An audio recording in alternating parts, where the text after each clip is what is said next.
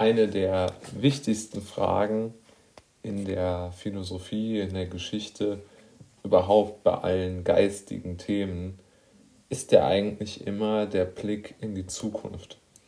Denn für die Vergangenheit können wir uns ja bekanntermaßen nichts kaufen und jeder ist natürlich der Klügste, der vom, äh, vom Rathaus praktisch kommt und weiß, was gespielt worden ist.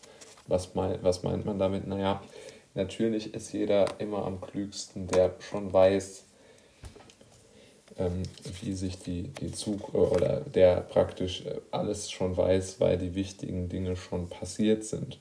Und die wirkliche Frage, die sich ja stellt für einen Menschen, der,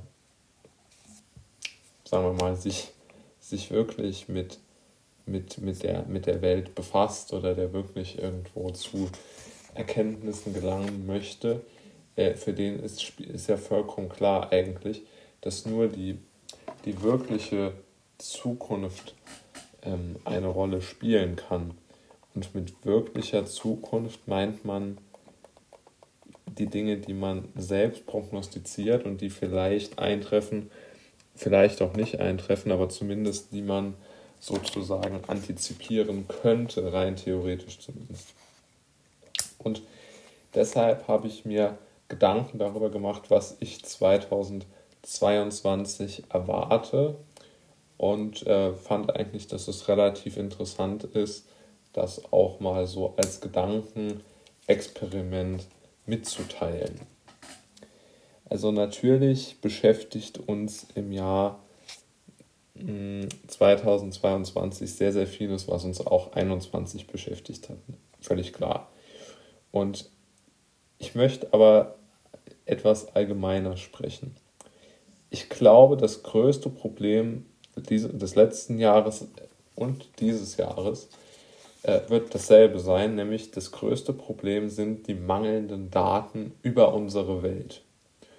Und ich glaube wirklich, dass das eine, eine Sache ist, die zieht sich durch alle Länder, also durch alle Länder, die uns ähnlich sind. Ähm, und zieht sich auch im Grunde genommen durch alle Medien, die ich so verfolgt habe. Also es ist wirklich eine, eine Datenwüste, wie sie schlimmer nicht sein könnte und das in eigentlich allen wichtigen Bereichen unseres Lebens. Also zuallererst einmal steht natürlich die gesundheitliche Situation, wie sie sich darstellt, ähm, da.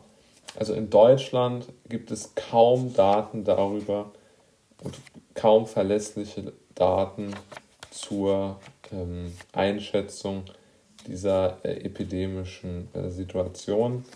Das wird ja auch von den Fachgesellschaften, insbesondere von den, äh, von den großen Gesellschaften, natürlich allen voran das Netzwerk für evidenzbasierte Medizin, aber auch alle anderen ähm, Medizinstatistiker eigentlich, die man so im Internet findet, sind der Meinung, dass einfach die Datenlage ähm, in, in, der, in, der, in der gesundheitlich, über die gesundheitliche Situation, die ist so unzureichend, dass man auf diesen Daten eigentlich gar keine Bewertungen und dann natürlich auch gar keine Maßnahmen treffen kann. Das sieht man ja jetzt auch schön daran, dass, ähm, die, ähm, dass so viele Ministerpräsidenten ähm, einfach völlig falsche Daten verbreitet haben bei, den, bei, der, bei der vermeintlichen höheren, höheren Infektionszahlen bei äh, ungeimpften. Das hat sich natürlich als, als zumindest in dieser Schärfe falsch herausgestellt.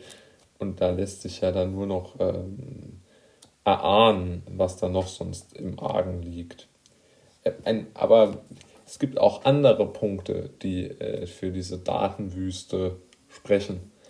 Also zum Beispiel die Lieferengpässe, die uns aktuell ja, in sehr vielen wirtschaftlichen Bereichen äh, auch, auch einschnüren als, als, als Volkswirtschaft, ähm, die sind ja auch im Grunde genommen völlig im Blindflug. Ja? Also es gibt kaum gute ausreichend gesichert, also es gibt kaum gute Berichte darüber, warum es überhaupt zu diesen Lieferengpässen kommt.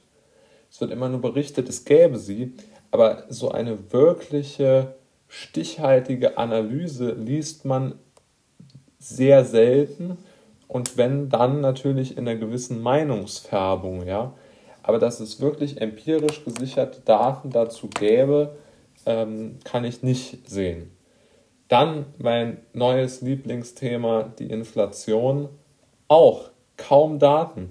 Also zum Beispiel die Teuerung, diese eindeutige Teuerung zum Beispiel von, von Autos.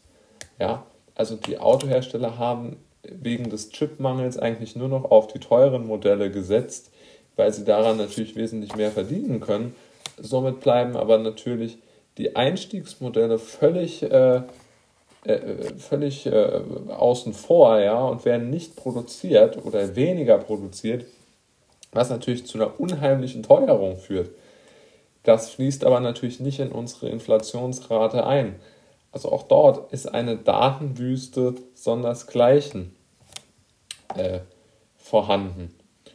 Und daraus entwickeln sich ja ganz, ganz, ganz, ganz weitreichende Folgen. Also wenn ich keine ausreichenden Daten habe, dann kann ich eigentlich keine Entscheidungen treffen.